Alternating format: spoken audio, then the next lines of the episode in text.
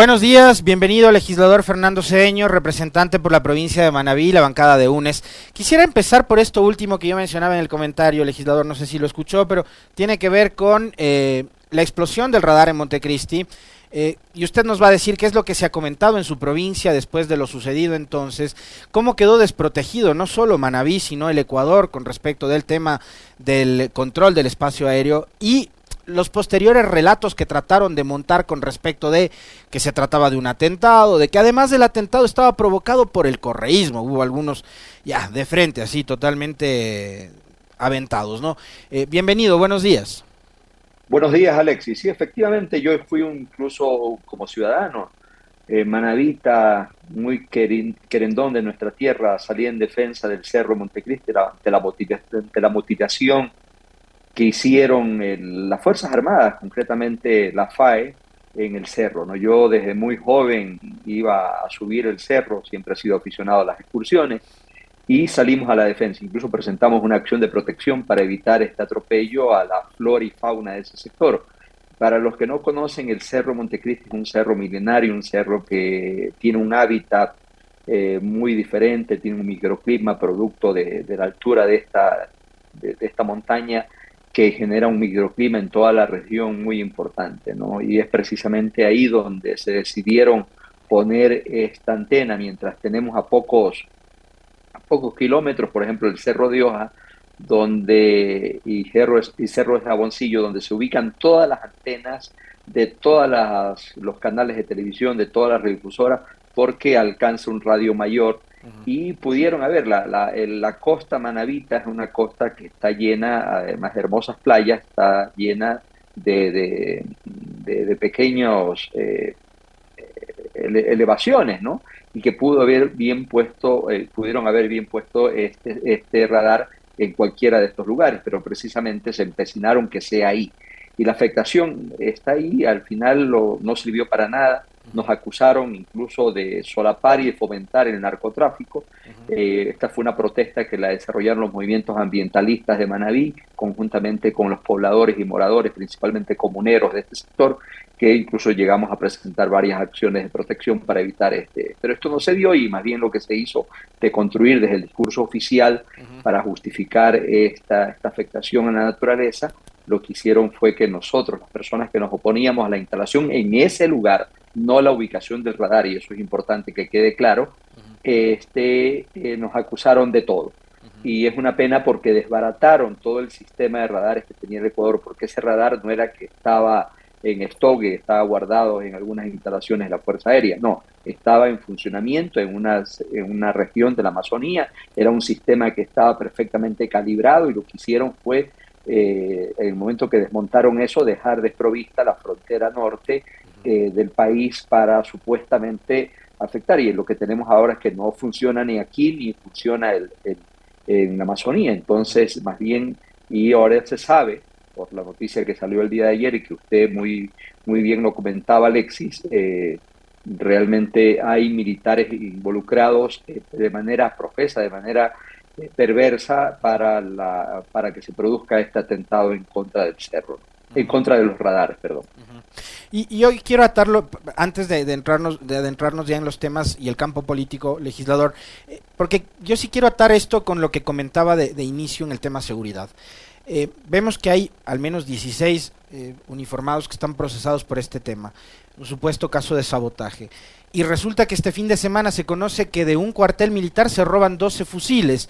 Y durante el año, leíamos una nota del portal GK, se han registrado al menos cinco robos de armas dentro de destacamentos policiales y militares. Yo recordaba uno que fue en mayo de este año, donde se sustrajeron 150 pistolas del cuartel modelo. Entonces, ¿en manos de quién finalmente está la seguridad de nuestro país? Obviamente, en un cuerpo de 50 mil, 60 mil hombres como policía y Fuerzas Armadas, eh, no podemos decir que es la generalidad, que son todos que están eh, delinquiendo, que están operando em, de acuerdo a lo que les piden las organizaciones criminales, pero sí parece que es más de uno, ¿no? ¿A usted le queda esa sensación, legislador? Por supuesto, ¿eh? y es la sensación que no solamente tenemos nosotros, sino a la ciudadanía en general, de, en el caso de la policía, la fuerza pública es un órgano policial muy descompuesto, ¿no? que hemos pedido incluso que debe haber una profunda transformación al interior una purga, ¿no? Hay no solamente se rumora de que existen narcogenerales, acusación que nosotros no le hemos hecho, sino desde la propia embajada norteamericana que en su momento advirtió al país de que existían estos narcogenerales vinculados al narcotráfico. Y ahora vemos que la propia, eh, y asimismo hemos visto una serie de noticias como, por ejemplo, en patrulleros eh, policiales descubren eh, droga, ¿no? En la, que, en la que están vinculados oficiales y personal de tropa. Entonces es una institución que necesita una profunda transformación, eh, que mejoren sus niveles de controles internos que no existen actualmente para que exista esta depuración que la sociedad ecuatoriana demanda, porque no es posible que el órgano que nos brinde seguridad sea precisamente el órgano que no nos brinde seguridad. Al final la ciudadanía tiene que temer a esto, a policía, como un poco sucede en México. Un amigo mexicano me decía, no hay peor miedo que al final en, un control policial te detenga, ¿no? porque al final tú no sabes realmente qué te puede pasar y así podemos recordar la desaparición de los 47 estudiantes eh, de Ayotzinapa, que es el ejemplo muy claro de que cuando existe una institucionalidad que debe brindar seguridad, totalmente infiltrada por los sectores del narcotráfico. Y eso es gravísimo lo que está sucediendo en el país. Por eso necesitamos hacer un combate serio e incluso que se replantee en todo el sistema de seguridad, porque lo que está claro es que la ley de, seguridad nacional, la, doctrina de la seguridad nacional, creo que ya no, ya no funciona, eh, tiene que ser replanteada por una filosofía de desarrollo social de seguridad más humana. De acuerdo, de acuerdo, asambleísta. Y a propósito de esto, el, el eh, ministro de Gobierno, el señor Francisco Jiménez, que hace pocos meses también era colega suyo, legislador de la bancada de Creo, decía eh, que el gobierno está haciendo todos los esfuerzos necesarios para tratar de doblegar al crimen organizado, pero que la Asamblea tiene en sus manos al menos 20 proyectos de ley vinculados a la seguridad que no tramita. ¿Qué tan cierto es, es esta afirmación de Francisco Jiménez?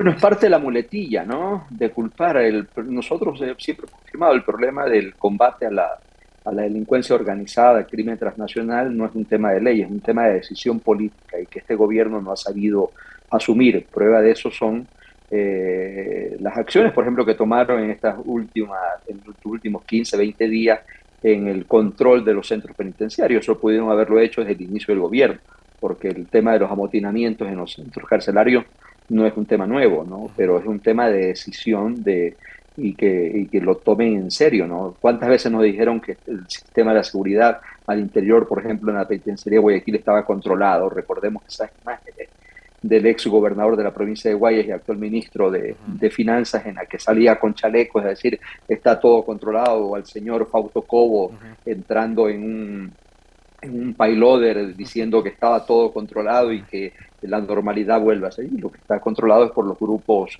de poder ligados a al crimen organizado, ¿no? Entonces, y falta una decisión clara, firme del Estado ecuatoriano, en este caso, por parte de la fuerza pública. ¿Cómo es posible que se entre, no sé, un fusil FAL al interior? O sea, no, no, hay, no existe ningún nivel de control, no existen, no existen controles de, de escáner, eh, de cámaras de vigilancia. O sea, lo que existe ahí es realmente un sector tomado por el crimen organizado.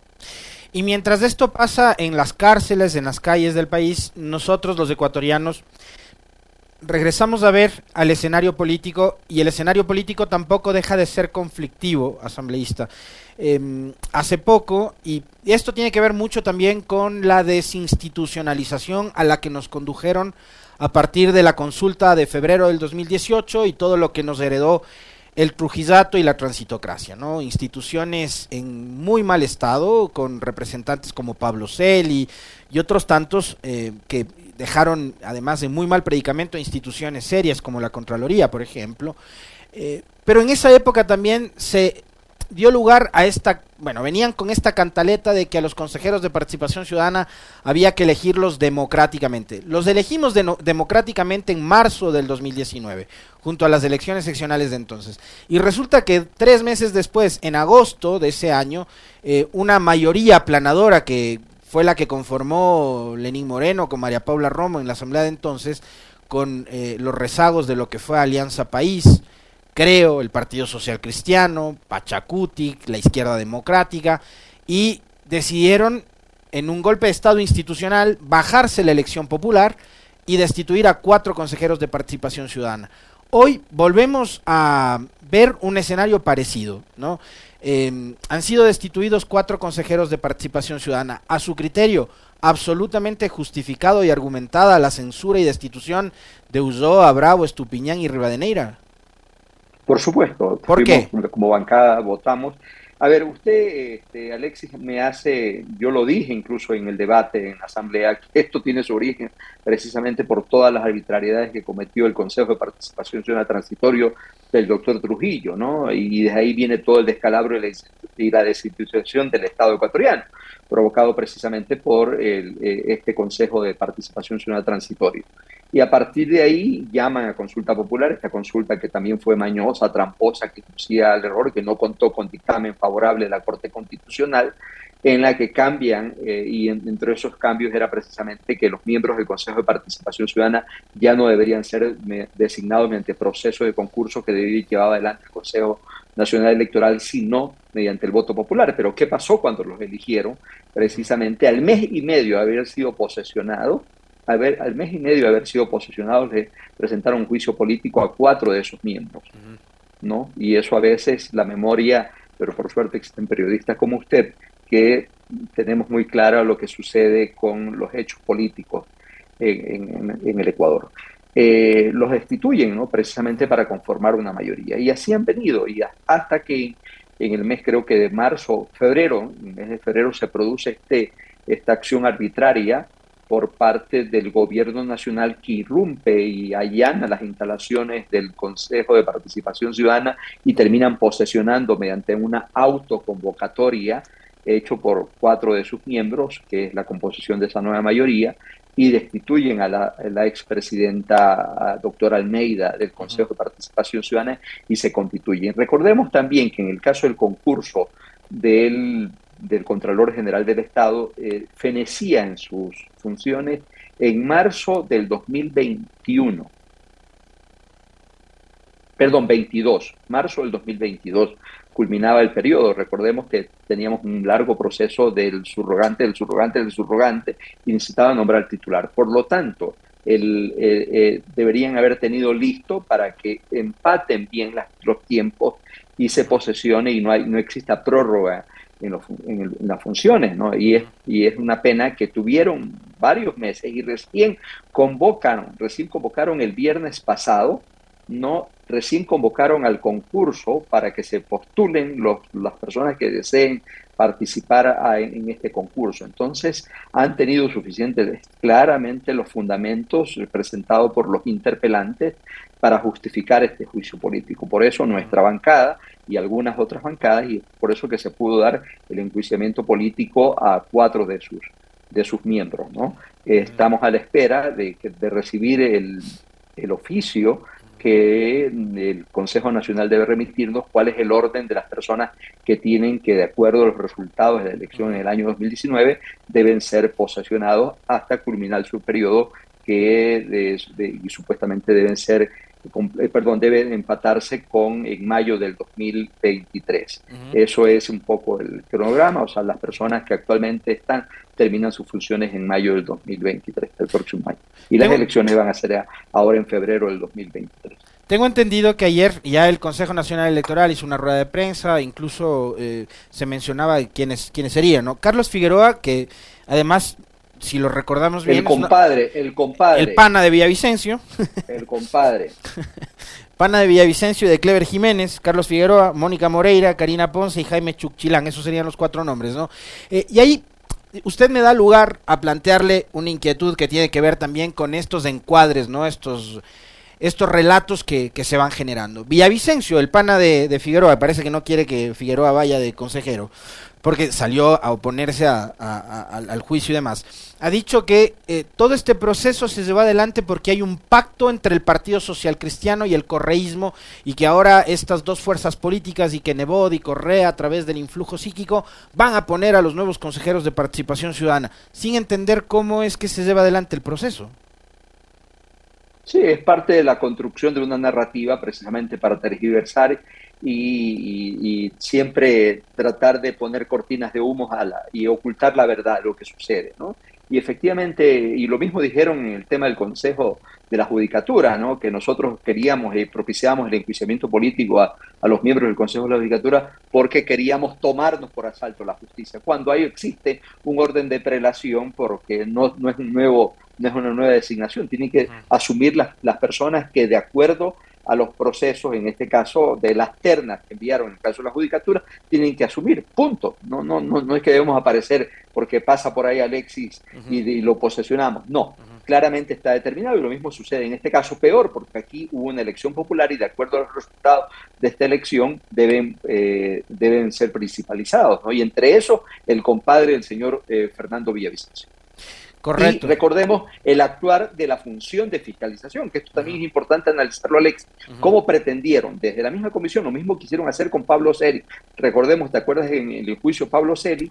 Este, de que una secretaria no, no, no notificó en, en, legal y en debida forma, etcétera, para tratar de torpedear. Ahora, ahora empezaron a jugar que los términos estaban precluidos y efectivamente, y eso no era verdad, no, que no existía el informe de postura, nosotros demostramos, tanto los, asambleístas Cuero, Molina y Córdoba de nuestra bancada, miembros de esta comisión, nosotros habíamos presentado el informe el 8 de noviembre, precisamente dentro de los plazos en la que estaba nuestro informe de postura de estos compañeros.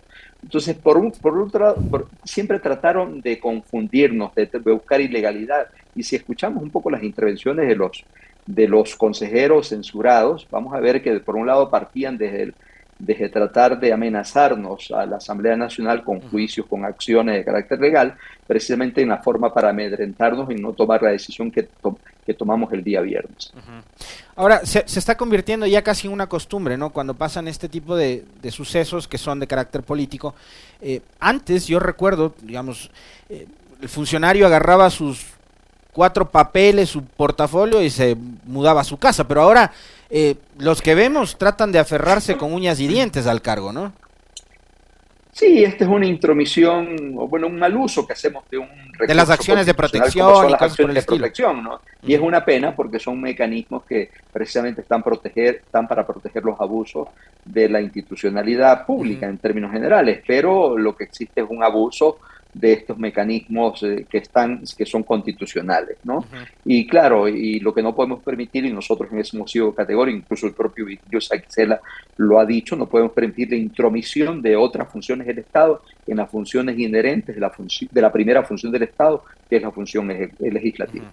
Ahora lo que lo que se ve el legislador y yo quisiera más bien con esto tratar de profundizar un poco en, eh, digamos, el, daño que se le está haciendo desde lo público mismo, desde, desde lo público, a la institucionalidad del país. Y este es un proceso de deterioro que lo hemos visto durante los últimos cinco años, porque ha sido una campaña de desprestigio permanente, ¿no?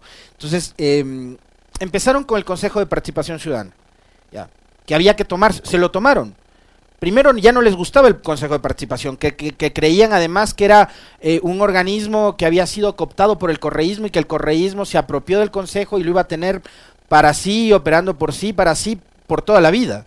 Cuando la política entendemos, como muchos otros aspectos de la vida, también tiene que ver con los momentos que se viven, ¿no? Y acá uno está arriba a veces y después está abajo nomás. Y eso va así. Pero empezaron con el Consejo de Participación Ciudadana que quisieron desaparecerlo, ¿no? A través de consulta popular, eh, etcétera, etcétera. Recuerdo la campaña que montó el señor Trujillo, después del señor Dávila, etcétera. Em, entonces fue el Consejo de Participación Ciudadana, que no servía para nada, que era un instrumento del correísmo, que por aquí por allá. Ahora es la Asamblea, y yo quisiera que usted haga un comentario con respecto a esto que le menciono, porque ahora es legislador. Antes fue consejero y presidente de participación ciudadana. ¿Qué tan necesarias son instituciones sólidas en un sistema que se precia de ser democrático, una sociedad que quiere ser civilizada, legislador, una sociedad que quiere eh, progresar, que quiere mirar hacia adelante, desarrollarse, etcétera? ¿Qué tan importante es tener instituciones consolidadas, sólidas, fuertes, eh, que rebasen lo que pueda ser una persona? Antes era Correa, después fue Moreno, ahora es Lazo pero las, las instituciones quedan por encima de los hombres, de las mujeres, de las personas. ¿Qué tan necesario es tener una institución, una institucionalidad fuerte en un país? Bueno, es vital, ¿no? Tanto es así que yo creo fervientemente que una, una democracia sólida se mide en la solidez de sus instituciones democráticas. Pero recordemos que desde Montecristi, cuando se crea el Consejo de Participación Ciudadana, siempre, desde el momento en que se debatía en Montecristi, empezaron los cuestionamientos a este nuevo organismo, porque estaban acostumbrados y querían que, por ejemplo, el proceso de designación de autoridades se lo hagan mientras acuerdos legislativos, como históricamente estaban acostumbrados, en la que incluso el Partido Social Cristiano ha sido parte. Recordemos que el Partido Social Cristiano solo ganó en, el, en el, periodo del 84 al 88 y posteriormente siempre gobernaron en mayorías y acuerdos legislativos, no poniendo a las autoridades de control qué es lo que ellos desean, qué es lo que ellos añoran y extrañan. Y claro, y, ahí al final no quieren que organismos como el Consejo, al final, donde, por ejemplo, cualquier persona, el señor lo que sea, eh, ciudadanos comunes y corrientes, accedan a estos organismos. Y me parece bien que sean, que sean designados por, eh, por elección popular, pero que se respeten los, los, términos democráticos. Es más, yo considero que debería hacerse hasta una reforma eh, en, el proceso del juicio político, porque en el momento en que usted es electo por votación popular, usted debe ser removido mediante los mecanismos de, de revocatoria del mandato y no, ¿por qué? Porque el proceso de juicio político está constituido para las autoridades de designación, ¿no? como los ministros de Estado. Entonces, en eso también eh, habría que ver, analizar la pertinencia o no de eso. Pero mientras tanto, tenemos que jugar con las reglas de juego existentes. Por lo tanto, la primera afirmación es que el Consejo de Participación Ciudadana es una figura que a las élites de este país siempre les ha estorbado y les ha molestado. Eh, lo segundo es de que siempre tratan de, y no se dan cuenta que el tirar lodo con ventilador, recordemos que es el inicio. El gobierno jugó como se dio cuenta que no tenían una mayoría sólida en la Asamblea Nacional, jugaron a, acusar de desestabilización a, las otras fuerzas políticas en las que estamos nosotros, que somos la primera minoría eh, al interior de la Asamblea, pero no se dan cuenta que ese tirar lodo con ventilador al final a todo el mundo le termina eh, afectando, incluyendo el propio, a la propia función ejecutiva, que incluso tratan de buscar como cortina de humo su, para ocultar su inoperancia y su incapacidad en el manejo de la cosa pública desde la función eh, ejecutiva, ¿no? Y es lo que hemos vivido durante estos ya, ya mismo cerca de dos años en el ejercicio de gobierno del señor Guillermo Lazo, en la que tiene claramente muy definido su hoja de ruta, que es cumplir con las exigencias del Fondo Monetario Internacional, cumplir eh, de manera eh, eh, eh, justa, por ejemplo, perdón, cumplir con los cronogramas por, del pago de la deuda, principalmente los bonos, donde se, supuestamente existen intereses particulares de personas muy cercanas, no solamente de su círculo familiar, sino de su propio gobierno. Entonces, eh, y eso es lo que pasa, y, al final a veces se les cae el, el, libreto de, por ejemplo, de privatizar, porque en este caso desde la función legislativa habemos bloques legislativos que nos oponemos que se en la cosa pública y entidades estatales que antes generaban réditos y que ahora eh, están, eh, están en, cero ¿no? y lo, que lo quieren vender en, a precios de gallina con. Nos deja algunas cosas interesantes para el análisis. Fíjense ustedes de esto eh, que señala el legislador cedeño, de que al ser elegidos por votación popular los consejeros de participación ciudadana a partir de la aprobación de la consulta del 2018, eh, no deberían estar sujetos tan fácilmente a un proceso de juicio político para que los manden a su casa, sino que debería ser un proceso revocatorio. Muy interesante eso. Se nos va terminando el tiempo, legislador, y yo no quiero dejar de preguntarle sobre lo que va a suceder entre hoy y mañana en la Asamblea. Hoy tratan... Eh, el, informe elaborado por la Comisión de Régimen Económico sobre la proforma presupuestaria 2023. Hay algunas recomendaciones, algunas observaciones eh, por parte de la Comisión. Por un lado, ¿cuál va a ser la postura de UNES y la suya propia sobre este tema? Y la otra, mañana en horas de la tarde sesionará también la Asamblea, el Pleno, para resolver sobre el informe del Comité de Ética y decidir la suerte de Guadalupe Zori. Para destituir a Zori como legisladora se necesitan mayoría calificada, es decir, 92 voluntades. UNES va a votar a favor de la destitución. ¿Qué es lo que podría pasar en estos dos escenarios que le cito, por favor? Sí, vamos a ver en el que es, difícil hablar por otras bancadas. Nosotros somos una bancada, y eso hemos sido muy firme, somos una organización política opositora a este gobierno, no dentro de los espacios que la democracia nos da. Nosotros no estamos nunca en un nivel de conspirativo, A mí, por ejemplo, me tocó, yo fui proponente de la activación del artículo 130 de la Constitución en las protestas de junio, mientras ya existía toda una conflictividad social y nos parecía oportuno dar una salida democrática y constitucional como es la activación del artículo 130, como el Ejecutivo tiene el artículo 148. Entonces, eh, eso nosotros eh, somos muy, y yo personalmente me, me gusta hablar muy clarito eh, pero somos una organización opositora dentro de los espacios que la democracia nos da. Nosotros no andamos conspirando, no andamos golpeando las puertas de los cuarteles, nosotros somos respetuosos de la norma constitucional, esta constitución que fue construida de manera participativa en mi provincia, en la ciudad de Montecristi. Por lo tanto, eso vale quedar claro. Segundo, este, nuestras posiciones han sido, en el caso del manejo presupuestario, eh, hemos expresado tanto por los compañeros miembros de esta comisión eh, como por parte de la bancada nuestra posición que va a ser el, no aprobar, eh, hacer serias observaciones al manejo presupuestario, porque al final nosotros no estamos por la aprobación de, este, de, esta proforma.